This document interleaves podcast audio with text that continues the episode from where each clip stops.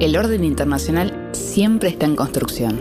Westfalia, el podcast del Consejo Argentino para las Relaciones Internacionales. El CARI. Con Florencia Ventosa y Guillermo García.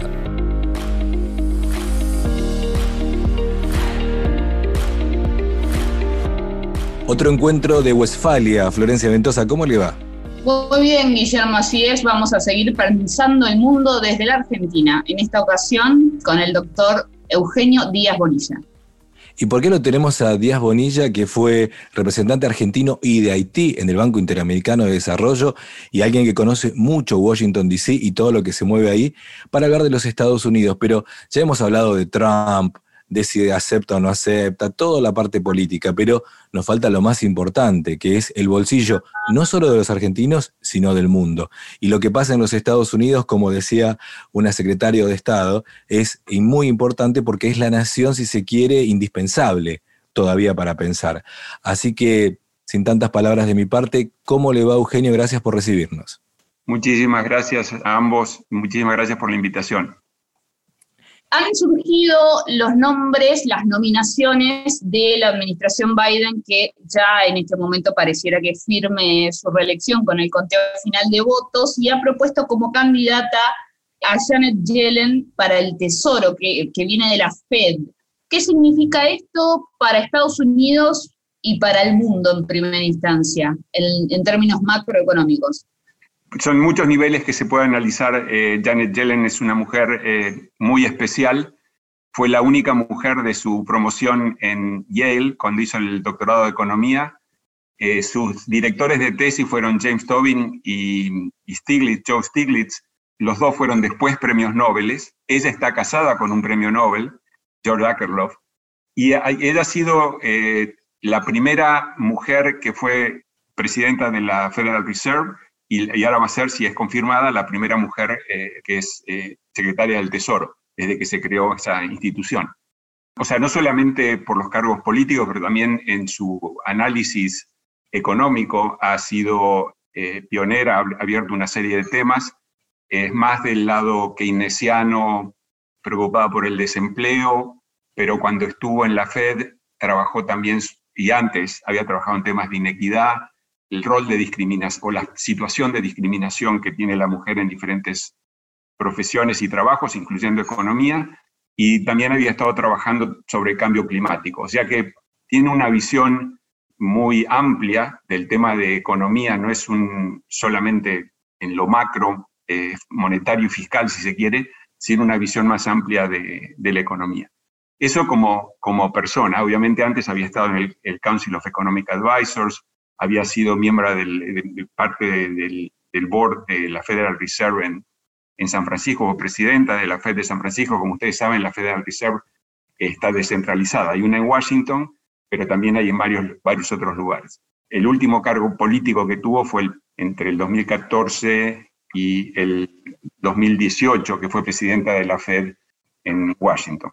Bueno, eso es Janet Yellen como economista, como mujer. ¿Qué puede significar?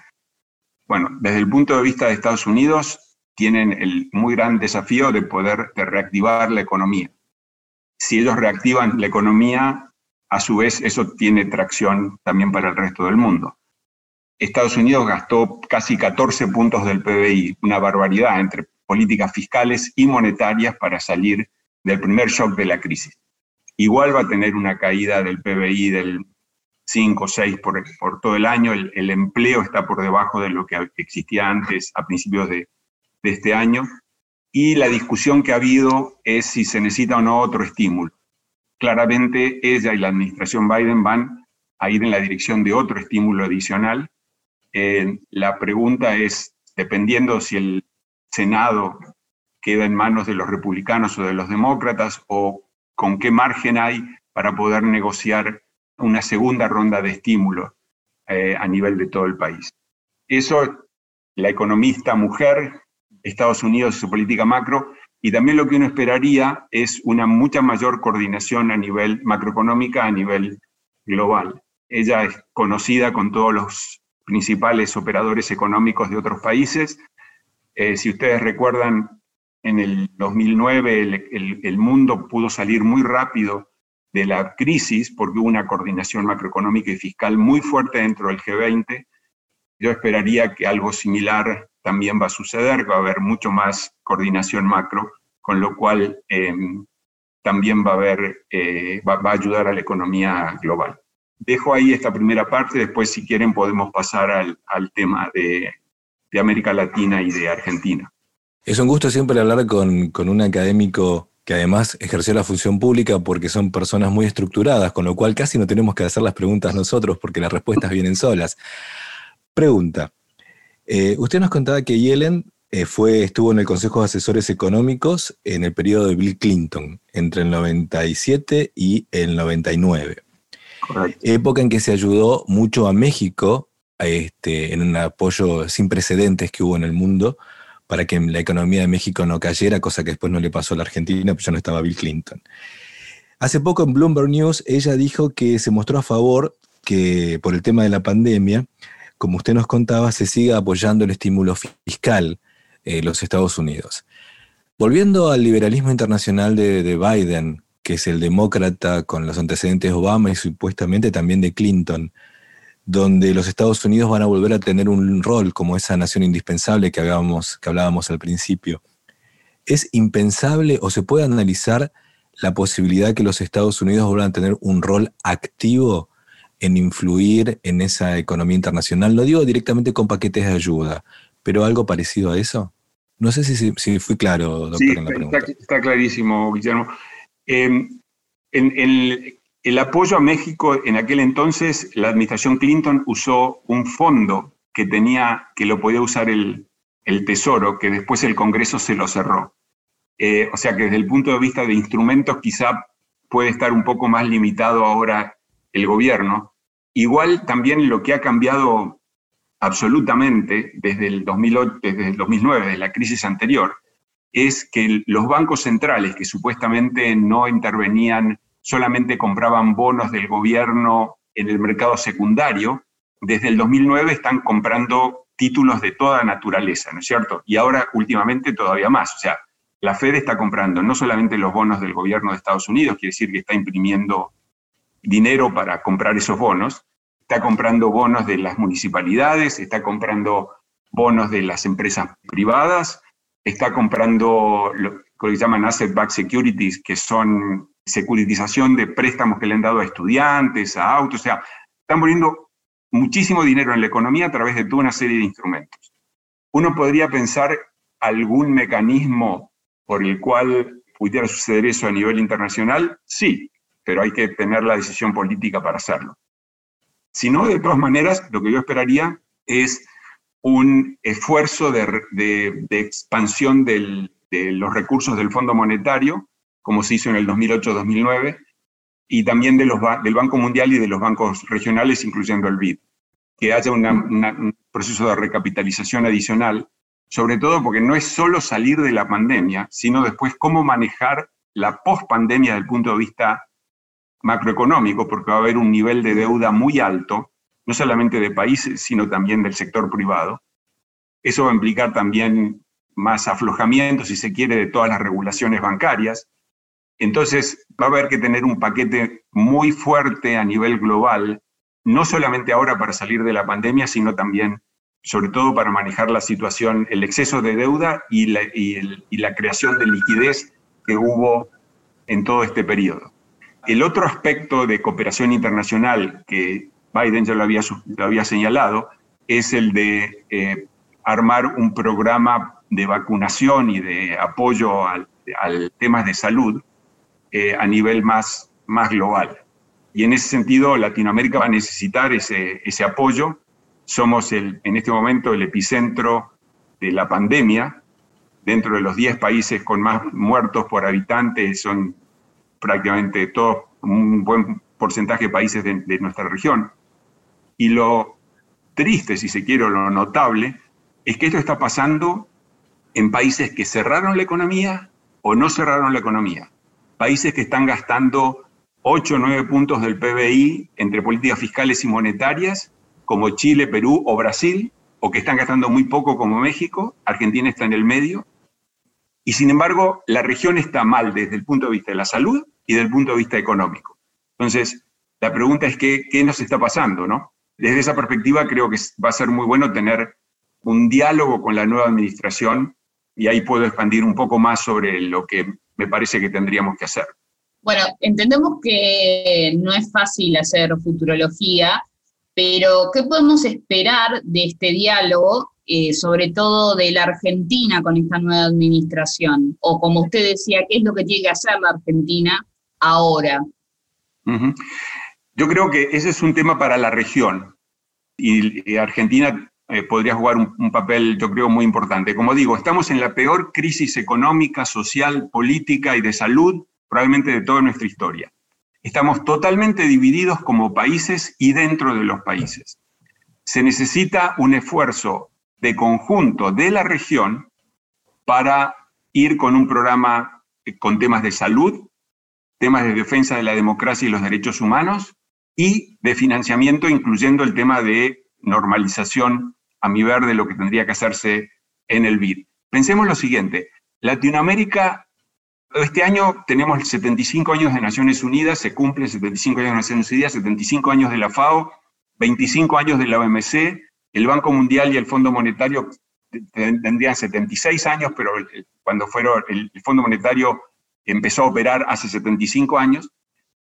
Es muy importante celebrar a estos organismos internacionales, pero también es mucho más importante reforzarlos. Y Latinoamérica fue siempre un actor crucial en todas las negociaciones en los años 40. Siempre fuimos entre el 30 y el 40% de los países signatarios originalmente. Y ahora, en el momento que más se necesita que trabajemos unidos entre todos los países, no alcanza con cada país y tratar de negociar su partecita con el nuevo gobierno de, de Estados Unidos. Tenemos que ir con un plan de conjunto. Y eso a mi entender, el presidente de Argentina, el de Chile, el de Uruguay, el de Perú, el de Colombia, el de México, tendrían que eh, tener algún mecanismo de, diálogo para ir con soluciones concretas a, a, una situación que es, como digo, probablemente la peor que tenemos en nuestra historia y en la cual estamos divididos entre países y dentro de los países como nunca. Si no conseguimos armar ese programa vamos a tener muchas dificultades, porque la administración Biden tiene no solamente los problemas internos, sino que tiene todos los problemas a nivel internacional que tiene que atender.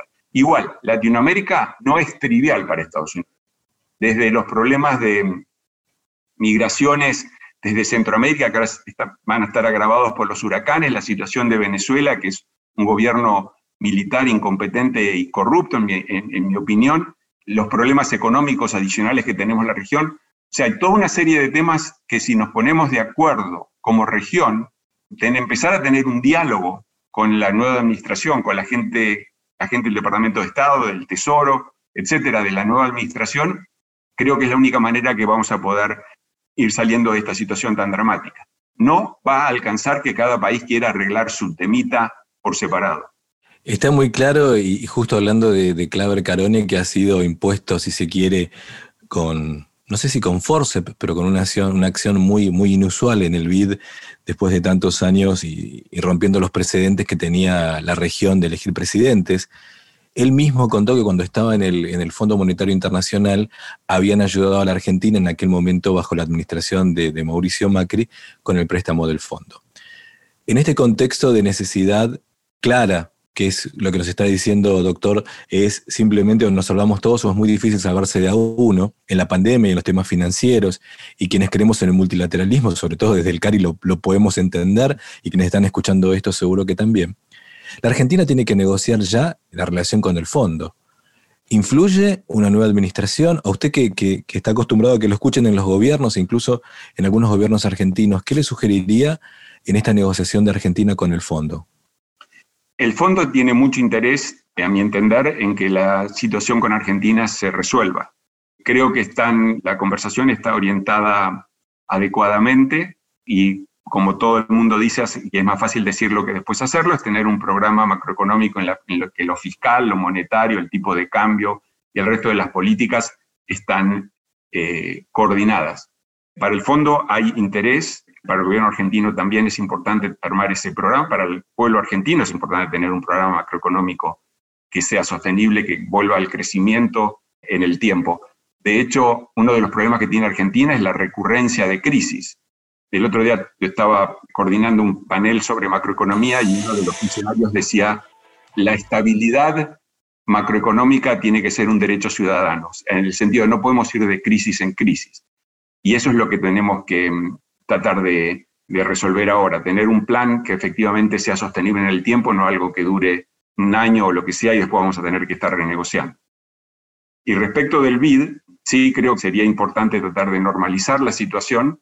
Es una situación bastante novedosa, pero me da la sensación que con la conducción actual está colocando a la institución en la peor posible situación, que es en el medio de una disputa entre el Partido Demócrata y el Republicano. Eso es muy malo para, para el BID. Hay que tratar de ver de qué manera se lo puede sacar de esa, de esa discusión y definitivamente yo tengo mi opinión sobre todo una serie de medidas que hay que tomar para volver al banco a su rol más importante, si se quiere, que es el de coordinador de acción colectiva para la región. La parte técnica es importante, la parte de financiamiento es importante, pero sobre todo lo más importante es, ser capaz de funcionar como mecanismo de acción colectiva de la región, que es lo que lo hizo muy bien durante muchos años Enrique Iglesias. Eh, hemos aprendido, como siempre, eh, le agradecemos, una de las autoridades del CARI nos dijo, tienen que entrevistarlo, tienen que entrevistarlo, y le, hemos hecho caso. Bueno, muchas eh, gracias. Lo podemos decir, sí, el embajador Bordón. Así que, bueno, por, por algo hay que seguir a los que saben. ¿Hay algo que les parezca cortito que nos faltó preguntar, que les parezca que tenemos que, tenemos que saber en la Argentina? No, solamente enfatizar nuevamente que de esta crisis, que es la más importante de prácticamente toda nuestra historia, no vamos a poder salir individualmente divididos entre países y divididos dentro de los países. Tenemos que tener un mecanismo, un programa de conjunto y con ese programa conjunto podemos ir a hablar con eh, la administración de Estados Unidos, podemos hablar con nuestros eh, socios y, amigos de Europa, de, Asia, etc. Pero tiene que ser la región. Estamos demasiado fragmentados y eso no ayuda a nadie. Eugenio Díaz Bonilla, muchas gracias por la charla con Florencia Ventosa y todos los que hacemos Westfalia, el podcast del CARI, le agradecemos su presencia. Muchísimas gracias a ustedes y al CARI. El orden internacional siempre está en construcción. Westfalia el podcast del Consejo Argentino para las Relaciones Internacionales. El CARI. Con Florencia Ventosa y Guillermo García.